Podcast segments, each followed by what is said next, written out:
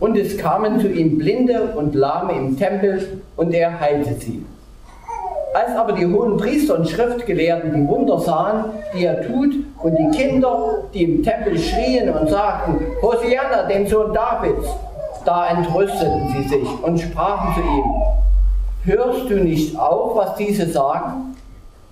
Jesus sprach zu ihnen, ja, habt ihr nie gelesen? Aus dem Mund der Unmündigen und Säuglinge hast du Dialog bereitet. Und er ließ sie stehen und ging zur Stadt hinaus nach Bethanien und blieb dort die Nacht über. Lob sei dir, O Christi. Ja, ich möchte heute noch zwei Personen Ihnen vorstellen, die noch hier sind im Gottesdienst. Die haben Sie bisher noch nicht gesehen. Das eine ist Herr Lahm. Hat nichts mit Bayern München zu tun. Das andere ist Herr Perfekt.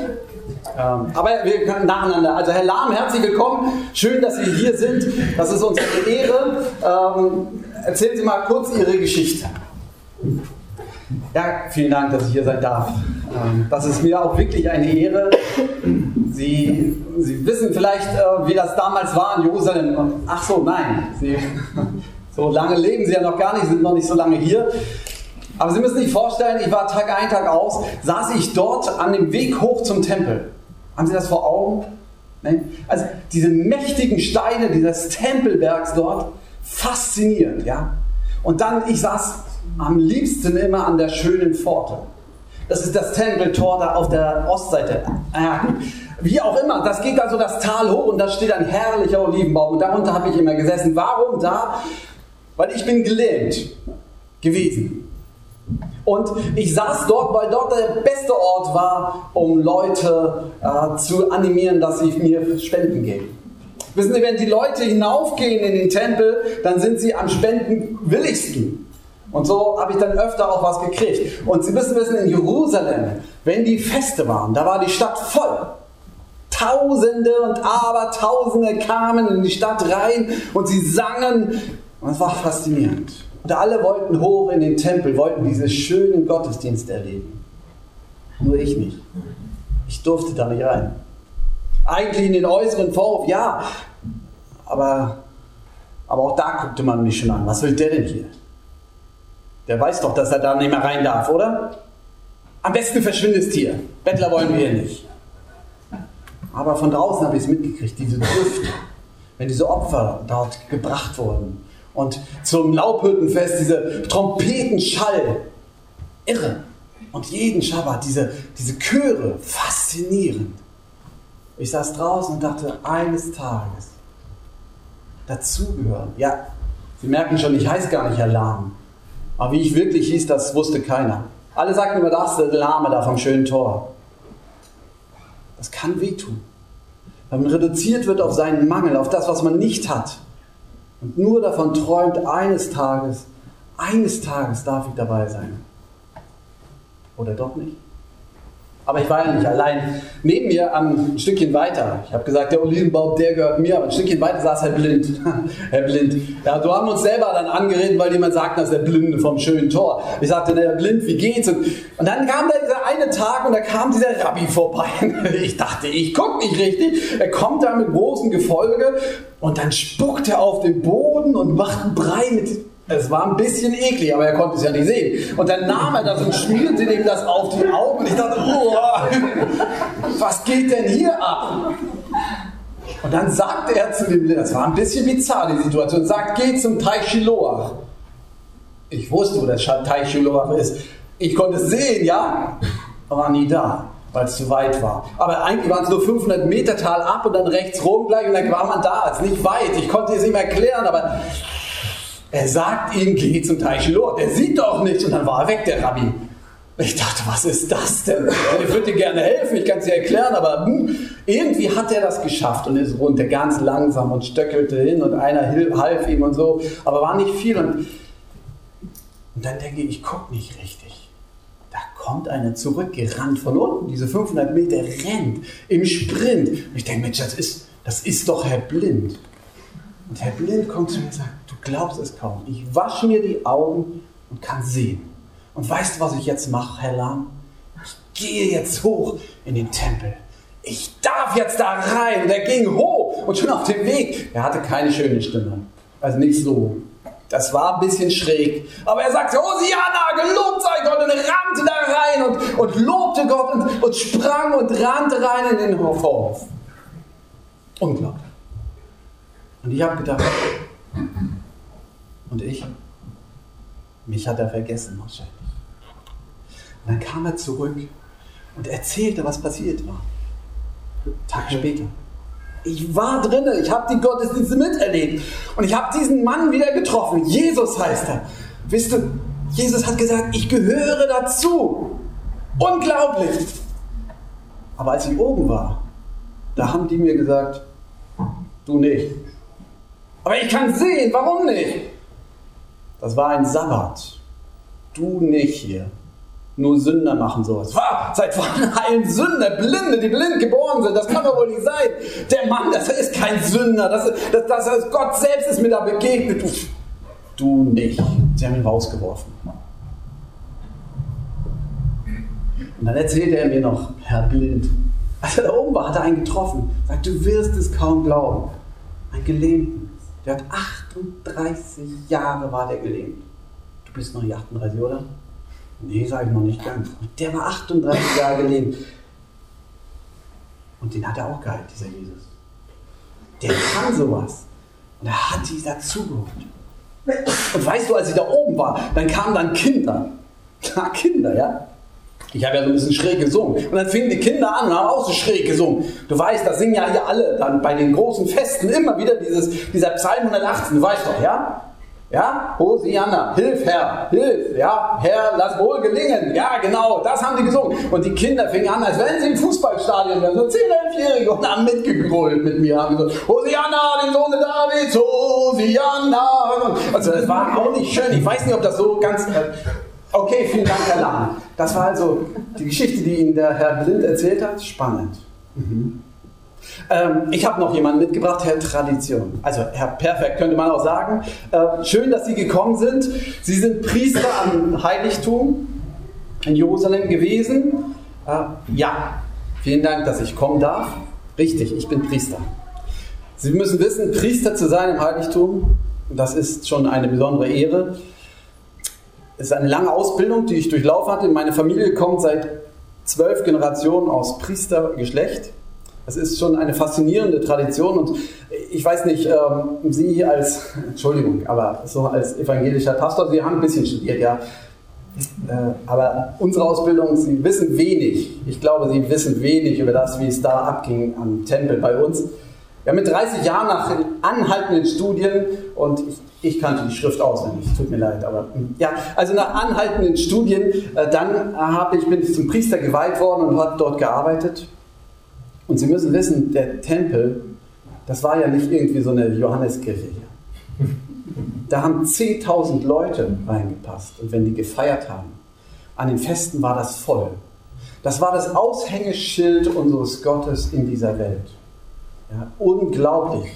Und wir haben das wirklich stundenlang geübt. Da saß jeder Handgriff, den die Priester gemacht hat, jeder Umzug. Diese Chöre, die hätten sie erleben müssen. Also die Band ist super. Aber unsere Chöre damals, unglaublich. Perfektion pur. Das war Lobpreis vom Feinsten. Der Kreuzchor hier, da habe ich gehört, der, der ist schon nicht schlecht. Das ist vergleichbar. Ein bisschen besser war es noch. Es war unglaublich. Und wir wussten wirklich, was dort passiert. Und ringsrum Schriftgelehrte, die sich auskannten und Fragen beantworteten. Wir haben auf alles geachtet, dass nichts schiefgehen konnte da oben. Selbst Streitigkeiten über eine fremde Währung und Umtauschsätze, das wollten wir nicht. Wir haben eine eigene Währung eingeführt bei uns auf dem Tempelplatz, damit wirklich jedes Opfer zum Lob Gottes war. Und dann, da müssen Sie wissen, das ist gar nicht gegen die Blinden und Lahmen. Aber es geht hier darum, dass Gott vollkommen ist und das müssen wir vor Augen stellen. Und der Mangel hat doch keinen Ort. Und die Kinder. Wir sind ja nicht im Fußballstadion. Die müssen erstmal lernen und vernünftig vorwärts kommen. Aber oh, wo kommen wir denn dahin? Das geht alles nicht. Vielen Dank. Ja, ich mache trotzdem mal weiter. Ähm, vielen Dank, Herr Perfekt. Ähm, Das ist schon faszinierend. Ich versuche ein bisschen noch zu lernen. Ja? Und dann, äh, ich gebe mir Mühe, weiterzumachen. Was er jetzt nicht erzählt hat und was sie auch nicht erzählen konnten, ist, dass an einem dieser Tage, als die Kinder dort riefen, Hosianna, dem Sohne Davids, als die Luft geladen war, das ist der Besondere, der Messias, dass sie dann kamen und sagten, Kinder, jetzt ist ruhig hier, still, es reicht. Und dann sind sie zu Jesus gegangen und haben Jesus gefragt, hörst du das nicht, was die da rufen? Das ist nicht korrekt. Und Jesus hat gesagt, ja, ich höre es. Und habt ihr eigentlich nicht gelesen? Das sagt er denen, die alles wissen. Habt ihr eigentlich nicht gelesen? Aus dem Munde der Unmündigen und Kinder will ich mir Lob bereiten. Und dann Disputation? Nein. Er lässt sie stehen.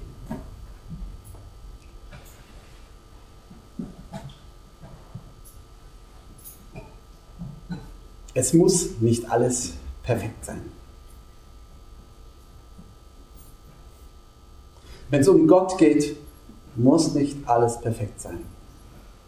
Herr Lahm, wer ein, ein Handicap hat, wer gelähmt ist, wer blind ist, wer krank ist, wer vielleicht nicht so schlau ist, wer seine Prüfung nicht geschafft hat, vielleicht auch bloß die Fahrprüfung.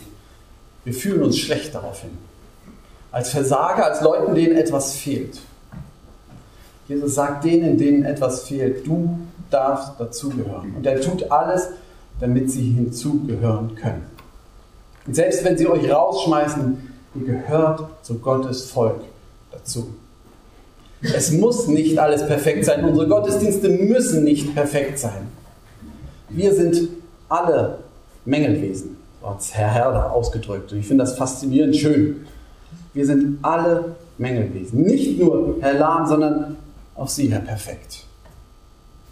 Wir sind von Gott so gemacht, dass wir nicht alleine vollkommen sind. Und es ist nicht in Gottes Sinn, dass wir erst studieren, studieren und besser und besser und irgendwie perfekt werden müssten, bevor wir ihm nahen könnten. Nein, Gott ist vollkommen. Aber du wirst nur vollkommen in der Beziehung zu ihm. Erst wenn Gott mit dir redet, wenn Gott dich anspricht, dann wird aus dem Halben ein Ganzes. Und solange du versuchst, das selbst zu schaffen und selbst zu erlernen und selbst die perfekte evangelische oder jüdische Show zu liefern, es wird nicht vollkommen sein. Wir müssen nicht perfekt sein. Wir sind Mängelwesen, egal wie gut wir sind. Wir sind darauf angelegt, dass wir abhängig sind von unserem Gott und von anderen Menschen. Darum, so könnte Jesus weiterführen, ist Inklusion vollkommen in meinem Sinne. Gott möchte, dass wir alle hinzulassen und uns von ihnen erinnern lassen, dass auch uns etwas fehlt. Egal wie schlau oder elegant wir sind. Und, und ich glaube, das ist auch ein gutes Zeichen, dass die Taufe von Kindern ganz im Sinne von Jesus ist. Gott will nicht, dass wir erst mit unserem Verstand alles begreifen müssten, bevor wir kommen können. Lass die Kinder zu mir kommen. Erinnert euch daran, dass der Glaube Geschenk ist und ihr davon lebt, dass Gott euch erst rund macht. Und dann lässt er sie stehen. Und so sind wir hier und wir haben die Wahl. Ich weiß nicht, wo sie sich mehr zugehörig fühlen, mehr zu dem, dem gerade etwas fehlt, der immer denkt, ich bin nicht gut genug, weder für Gott noch für diese Gemeinde, ich verstehe hier nichts.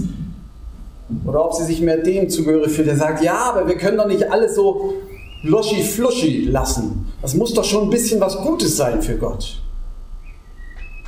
Manchmal merke ich, stehe ich mehr hier. Wenn wir große Wochen vorbereiten, Kompasswoche, denke ich auch, das muss gut sein. Ich weiß nicht, wo Sie sind, hier oder da. Aber Jesus sagt, habt ihr nie gelesen? Aus dem Mund der Unmündigen und Kinder habe ich mir Lob bereitet. Die Form, die Tradition ist wie, wie ein Korsett, wie eine Hülle. Aber der Inhalt ist das lebendige Lob Gottes, das unvermittelt rauskommt. Das kann man nicht machen. Aber wenn es da ist, wenn Leute herausplatzen und Gott loben, weil sie ihn erlebt haben, dann seht zu, dass ihr denen Raum gibt. Und sagt nicht bei allen, diese Form geht gar nicht. Doch, es geht. Lasst Gottes Lob gerade groß werden. Egal wie. Die Tradition ist so wertvoll. Sie wird das schon einfangen. Aber sie hat auch das Talent, das lebendige Lob Gottes tot und flach zu machen. Wo stehen sie? Hier oder da?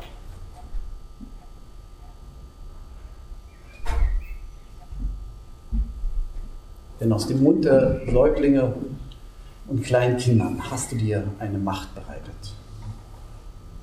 Der Friede Gottes, der höher ist als all unsere Vernunft, der bewahre unsere Herzen und Sinne in Christus Jesus, unserem Herrn. Amen.